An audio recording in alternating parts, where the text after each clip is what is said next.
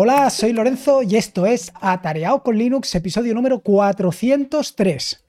Recientemente en algunos correos que me han llegado o también en el canal de YouTube o incluso en algún mensaje que me han enviado a través de Telegram, etcétera, etcétera, me han preguntado sobre cuál era la mejor distribución para iniciarse, o mejor dicho, cómo iniciarse en el mundo Linux. Porque claro, uno de los problemas con el que te puedes encontrar cuando llegas a Linux, cuando llegas al ecosistema Linux, es qué distribución puedes o tienes que elegir. Esto no pasa cuando llegas a MacOS o cuando llegas a Windows. Ahí no hay opción para elegir. Ahí solamente puedes elegir la opción que te da el eh, desarrollador, la opción que te da o bien MacOS o la opción que te da Microsoft con Windows. No hay más. Pero aquí, aquí hay tantos como colores prácticamente. Puedes elegir todo tipo de distribuciones. Y no solamente todo tipo de distribuciones, sino que además dentro de cada distribución puedes eh, elegir distintos entornos de escritorio. Y si esto todavía te parece poco, no solamente puedes elegir distintos eh, entornos de escritorio, sino que además puedes construirte tu propio entorno de escritorio, como ya he contado en más de una ocasión a través de todo esto de los Styling Window Manager. Pero no quiero ir hacia allí, quiero ir hacia lo más básico.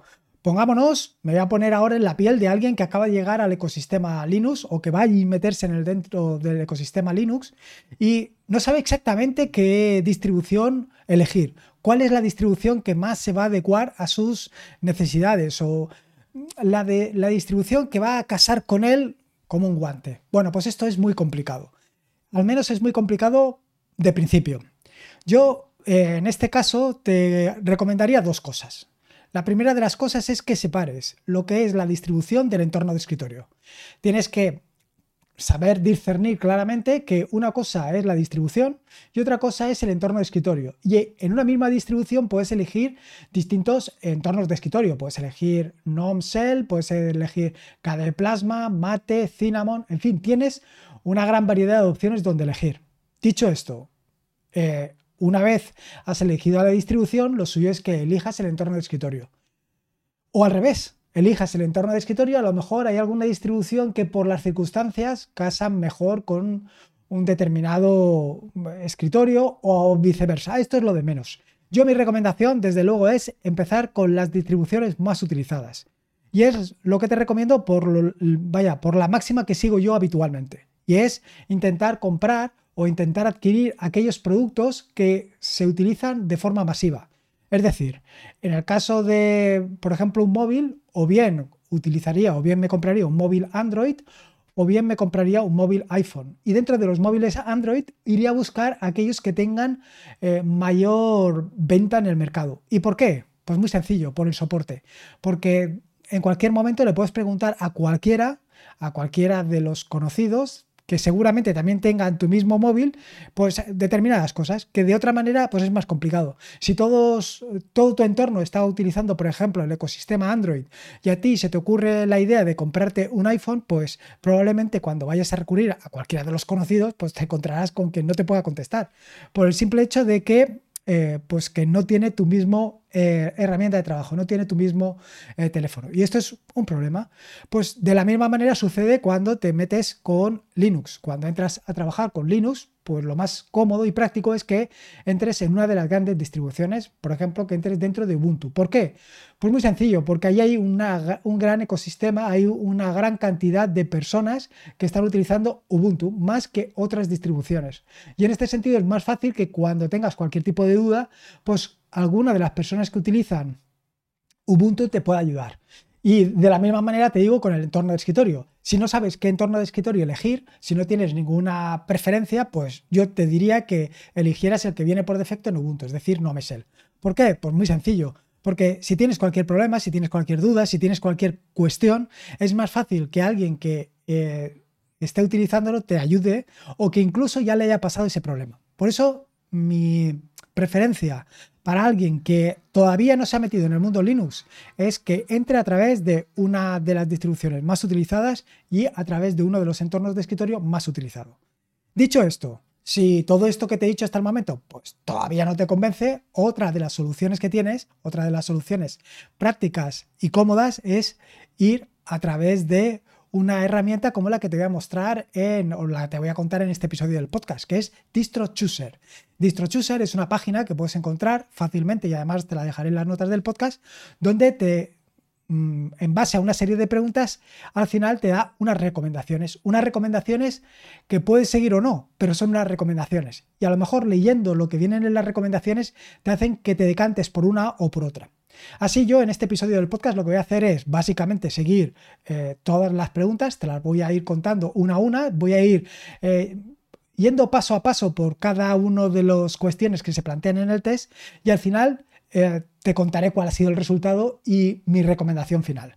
Dicho esto, yo voy a partir de que soy, o sea, voy a partir un supuesto de que la persona que hace este test es una persona que no conoce para nada Linux, que sí que tiene conocimientos de informática, sí que tiene unos conocimientos, pero conocimientos básicos, unos conocimientos a nivel de usuario, mm, unos conocimientos como por ejemplo, sí que sabe que su ordenador es de 64 bits y no de 32, sí que tiene mucha curiosidad por eh, pues por aprender. Básicamente tiene curiosidad porque ha llegado a Linux. Si no tuviera curiosidad, estaría o bien en MacOS o bien en Windows. Pero si ha llegado a Linux es porque tiene una curiosidad innata.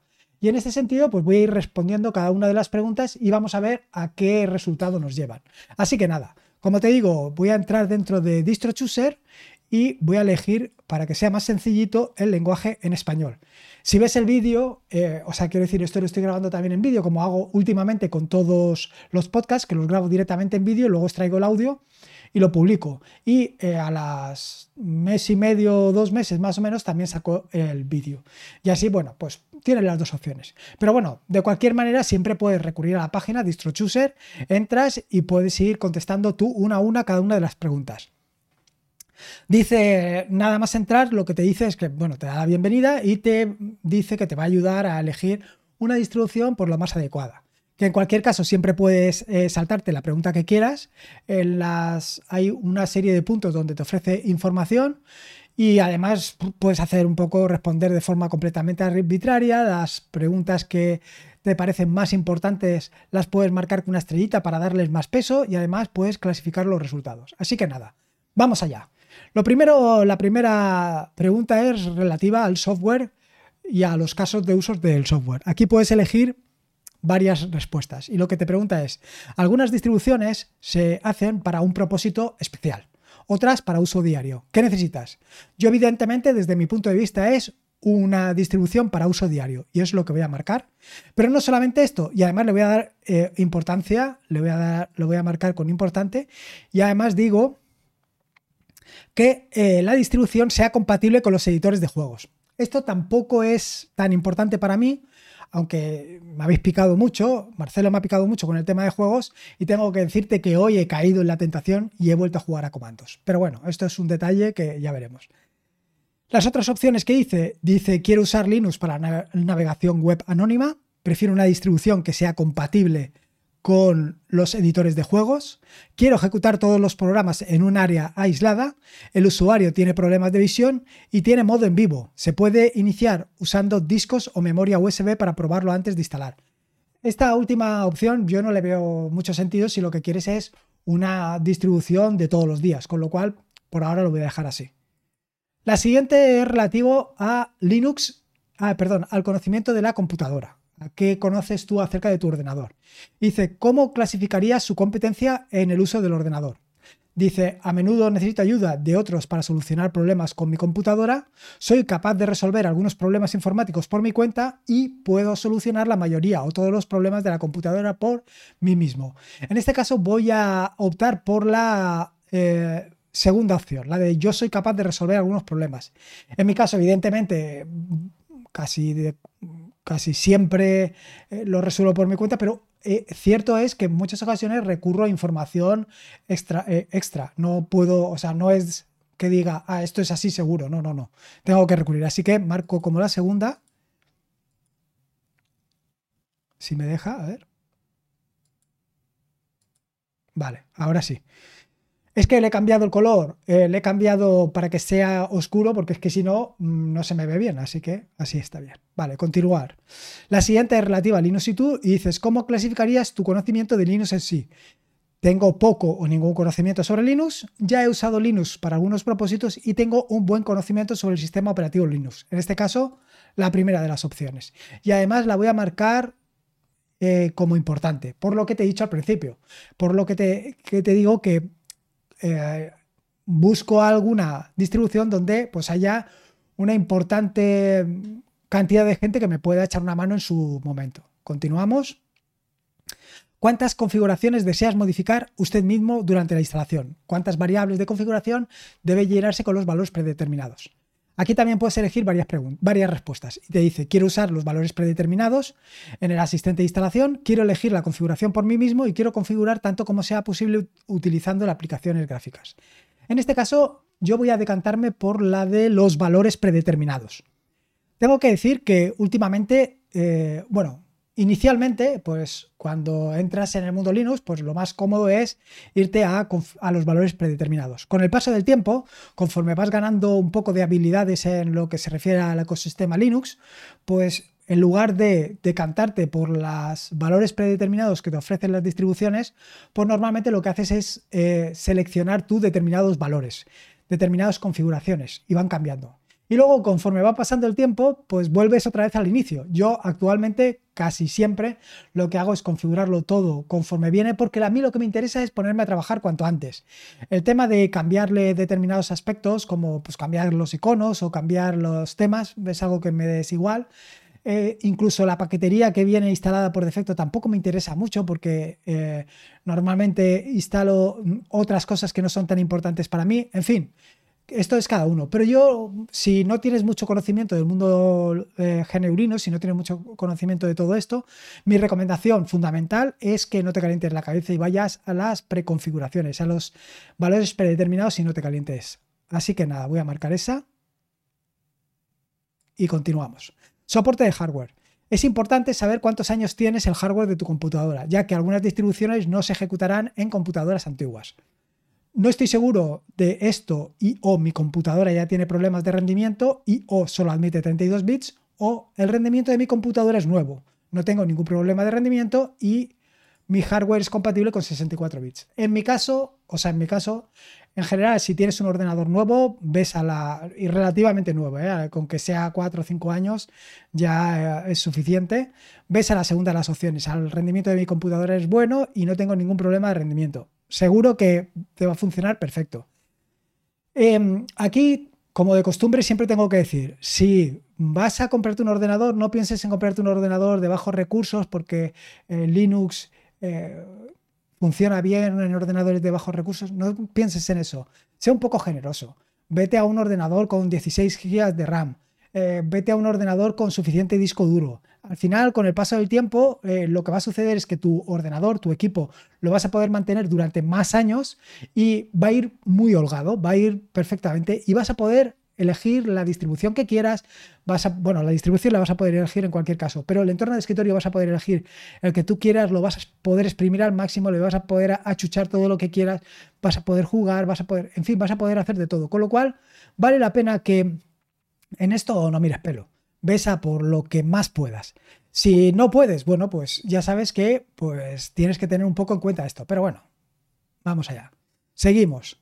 Fuente de ayuda. Algunas distribuciones prefieren artículos en wikis para solucionar problemas. ¿Qué prefieres? La primera de las opciones lo que dice soy capaz de resolver mis problemas usando guías de páginas, wiki o tutoriales. Y la segunda de las opciones prefiero pedir ayuda a los demás. Yo en este caso mm, me iría a la primera de las opciones sea lo que sea. Aunque vayas a foros y pidas ayuda, yo me decantaría por la primera de las opciones, porque en foros también vas a encontrar soluciones. Y aunque pidas ayuda, pues y entres en grupos, eh, no siempre los grupos es la forma más adecuada. Eh, porque, bueno, pues hay gente que mm, está en otras cosas, hay gente que entras tú, a lo mejor, que es algo que se suele hacer, ¿no? No estás en ningún grupo, de repente te metes en un grupo y empiezas a preguntar. Yo creo que eso pues, no es muy educado por tu parte. Bueno, yo sé que tú no lo haces, pero en general no es lo más adecuado, porque la gente se siente pues molesta, porque eh, todo el mundo pues lleva allí algún tiempo y tú eh, llegas pidiendo ya. No creo que sea lo más adecuado. Entonces, por esto yo prefiero y creo que lo más eh, cómodo, práctico para todo el mundo es ir a la primera de las opciones, a la de soy capaz de eh, intentarlo por mí mismo, buscando en guías, tutoriales, y en el caso que no pueda, pues eh, planteo mis dudas en foros y si todavía aún así no hay duda o todavía tengo dudas, pues ya voy recurriendo. Y cuando recurro a preguntar en un grupo, lo que hago es, me, tengo este problema, eh, con este problema he intentado esto, he buscado en este sitio, he hecho esto, otro. Es decir, planteo todo lo que me ha sucedido y doy cuanta más información posible. Y llegados a este punto, pues probablemente alguien me ayude. Y en el caso de la gente que ayuda, en lugar de eh, simplemente decir, pues haz esto, yo recomendaría otra opción que me parece mucho más interesante, que es darle una fuente. Es decir, eh, mira esta página web que probablemente tenga la solución a tu problema o que te ayudará, por ejemplo, que te diga los pasos que puedes hacer para intentar resolver el problema. Por ejemplo, recientemente en el grupo de atareado eh, con Linux, en el grupo de Telegram, alguien preguntó, no recuerdo, era algún problema con Bluetooth, con el Bluetooth. Entonces, eh, yo lo que hice fue pues un artículo que tengo en atareado.es, un artículo referente a cómo encontrar el posible problema que puedes tener con tu Bluetooth. Em, explicarle eso o pasarle ese enlace para que él lo lea y que vea cómo se puede hacer, cómo puedes encontrar el problema, cómo puedes encontrar la solución a tu problema. Pero no decirle, pues haz esto, porque cada uno somos un mundo, cada uno tenemos una máquina y lo que tú estás diciendo en base a tu idea probablemente no sea eh, la solución que se pueda aplicar en este caso. A ver, que ya me he saltado esto. Vale, soy capaz de resolver los problemas. Continúo. Experiencia de usuario. Dice la pregunta, bueno, dice esta cuestión. Linux puede usar muchas interfaces de usuario, diferentes escritorios.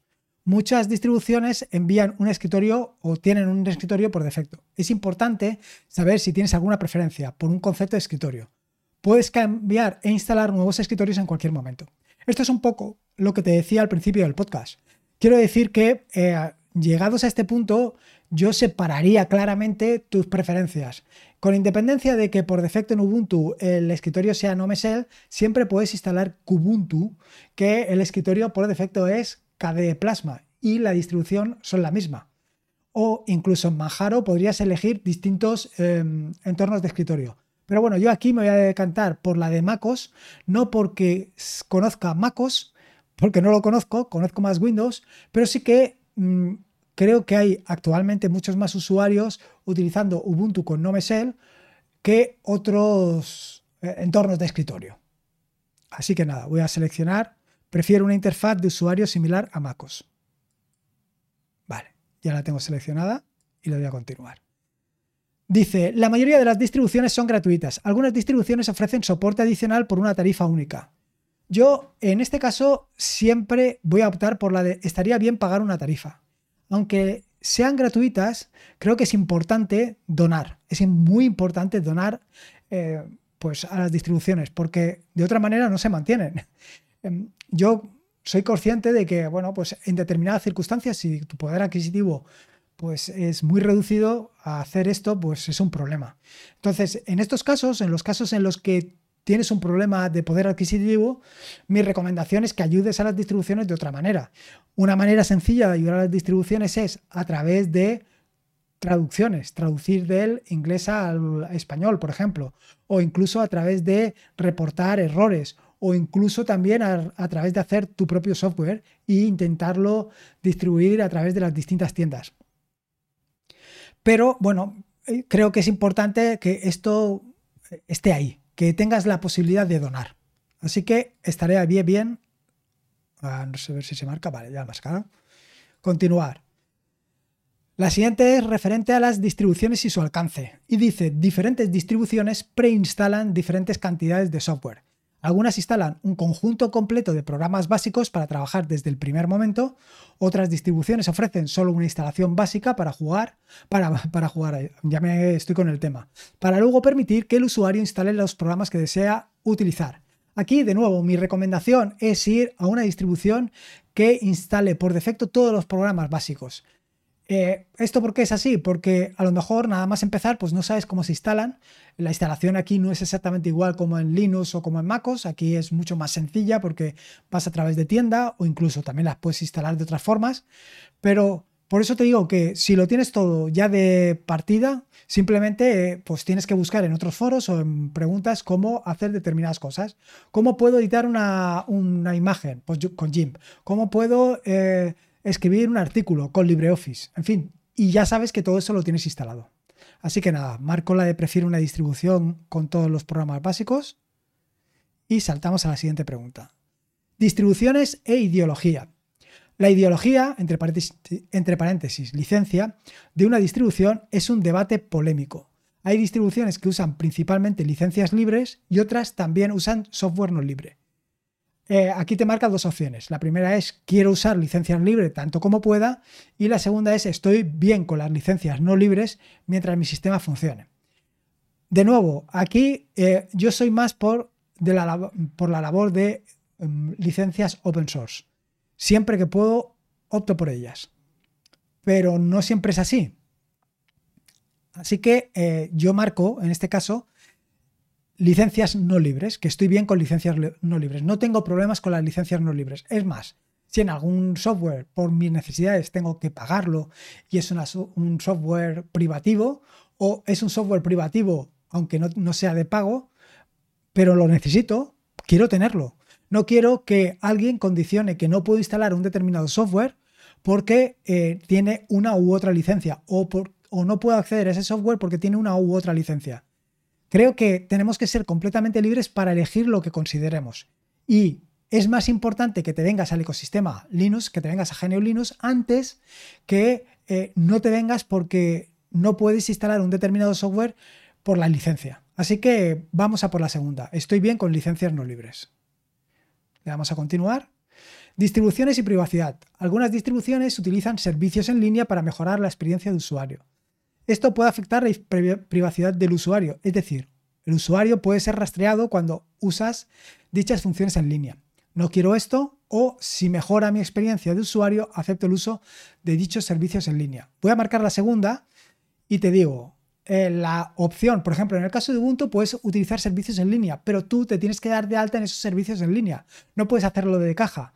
Es decir, antes de poder utilizar, por ejemplo, eh, los servicios de Google, por ejemplo, Gmail, tienes que configurarlo. Puedes utilizar Drive directamente eh, con, Ubuntu, pero tienes que configurarlo. Por tanto, si tú utilizas ya de caja Gmail, pues lo suyo es que sigas con esa experiencia de usuario no que cuando vayas a utilizar Gmail no lo puedas utilizar porque no puedes, no tienes opción. Así que aquí, igual que decía anteriormente, prefiero tener las opciones y ser yo el que elija si puedo utilizarlas o si quiero utilizarlas o no.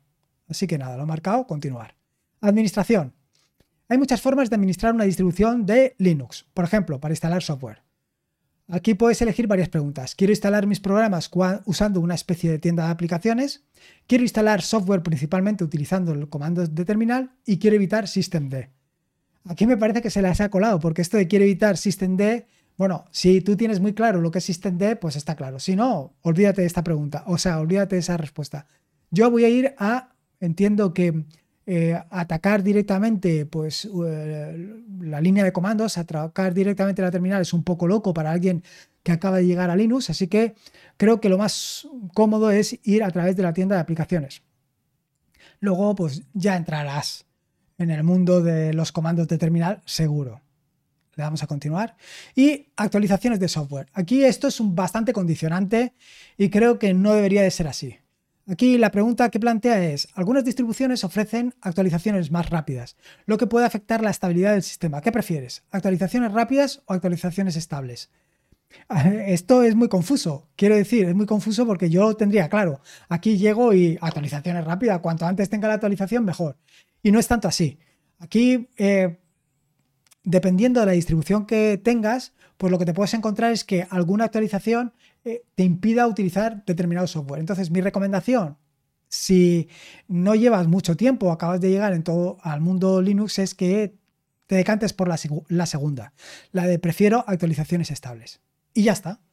Ya hemos hecho, ya hemos completado todo el test. Ya tienes aquí todas las opciones posibles y vamos directamente a saber qué es lo que ha resultado. Así que nada, obtener resultado y voy a comentártelo. Aquí además te permite eh, compartir el resultado. Mira, voy a compartir el resultado, pero lo que voy a hacer es copiarlo y lo voy a pegar en eh, las notas del podcast para que tú también lo puedas ver.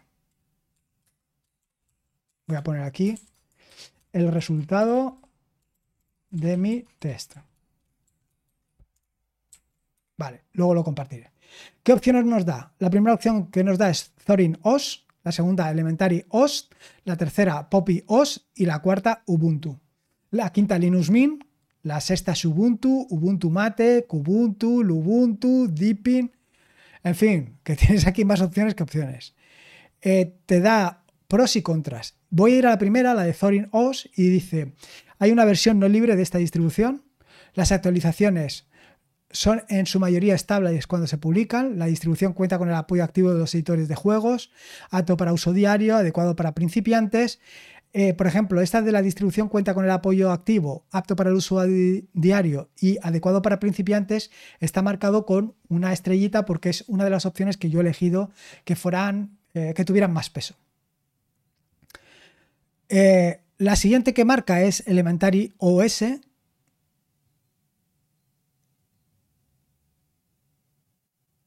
Y bueno, básicamente dice lo mismo. Popios también dice aproximadamente lo mismo.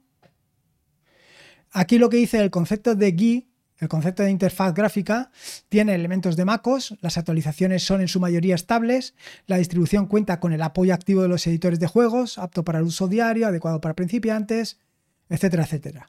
Y luego Ubuntu, y dice, Ubuntu es una distribución construida por la empresa Canonical,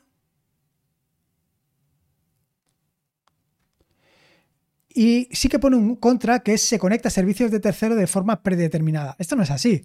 Realmente tú no se va a conectar a ningún servicio que tú no quieras. Eh, pero bueno, eh, ahí tienes la opción. Yo con estas tres eh, me decantaría básicamente por Ubuntu, a pesar de que esté la cuarta, por lo que te acabo de decir, porque tiene una gran, em, este, ¿cómo se llama? Una gran comunidad detrás.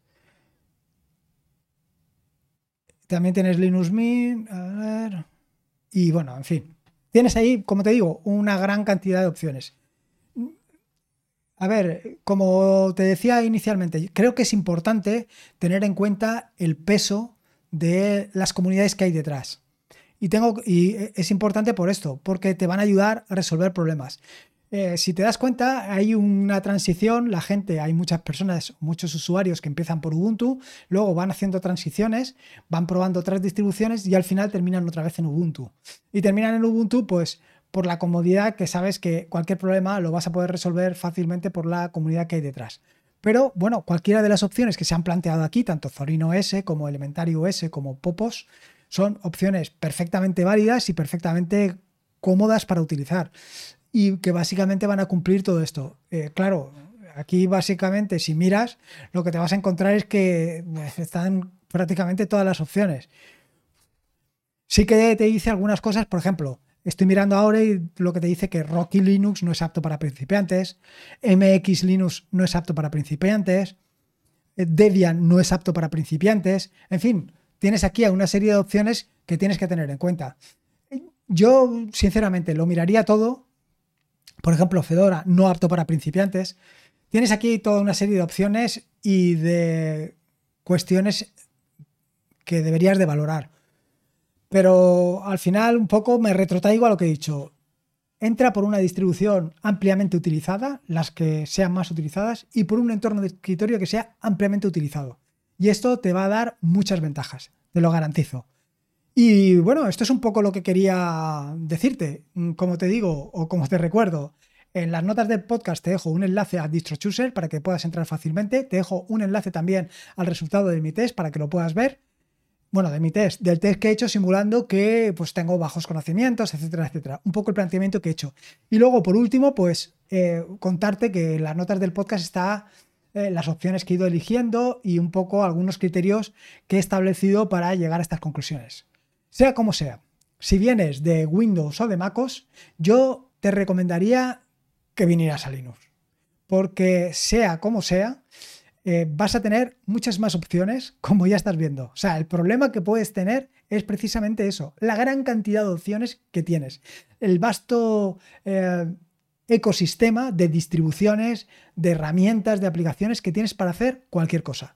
Y no solamente esto, si encima te dedicas al mundo de la programación, si te dedicas al mundo del desarrollo de aplicaciones, ya sea frontend, backend o incluso aplicaciones para Android, por supuesto que aquí tienes un gran aliado. Y si quieres aprender Python, esto es, vamos, pecato di cardinale. Tienes que venirte como sea. Así que nada, ahí lo dejo. Eh, ya sabes, échale un vistazo a todo esto y a disfrutar, a disfrutar muchísimo. Y poco más, espero que te haya gustado el episodio del podcast, espero que le puedas dar una visión, una oportunidad a DistroChooser que te, eh, bueno, que te sea de utilidad para elegir una nueva distribución en el caso de que quieras cambiar. Aunque mi recomendación, como digo siempre, es que permanezcas cuanto más tiempo posible en una misma distribución para conocerla lo, más profundamente. Para que vaya, para que vaya calando en ti. Eh, es muy bonito ir probando distribuciones, es toda una golosina, pero al final no las conoces, no las conoces a fondo. Y cuando vas conociendo las distribuciones, cuando vas viendo cómo se hacen determinadas cosas, es cuando vas ganando. En fin, nada, nada, que me despisto. Eh, espero que te haya gustado este nuevo episodio del podcast. Recuerda que en Spotify me puedes dejar cinco estrellitas brutal y ya sabes que esto es simplemente para dar a conocer este proyecto, para que más gente conozca atareado.es, conozca este proyecto y pueda llegar a muchas más personas que sean capaces no solamente de conocer GNU Linux, no solamente de conocer el vasto ecosistema Linux y todas las opciones que tiene, sino que además puedes aprender muchísimas cosas muy interesantes, como Python, Bash, Rust, eh, en fin, aquí puedes aprender un poco de todo. Em, recordarte que este es un podcast de la red de podcast de sospechosos habituales donde puedes disfrutar de fantásticos y maravillosos podcasts. Puedes suscribirte a la red de podcast de sospechosos habituales en fitpress.me barra sospechosos habituales. Y por último, como te digo siempre, recordarte que la vida son dos días y uno ya ha pasado, así que disfruta como si no hubiera mañana. Y si puede ser con Linux, y en este caso con Linux, mejor que mejor. Un saludo y nos escuchamos el próximo jueves. Hasta luego. Adiós.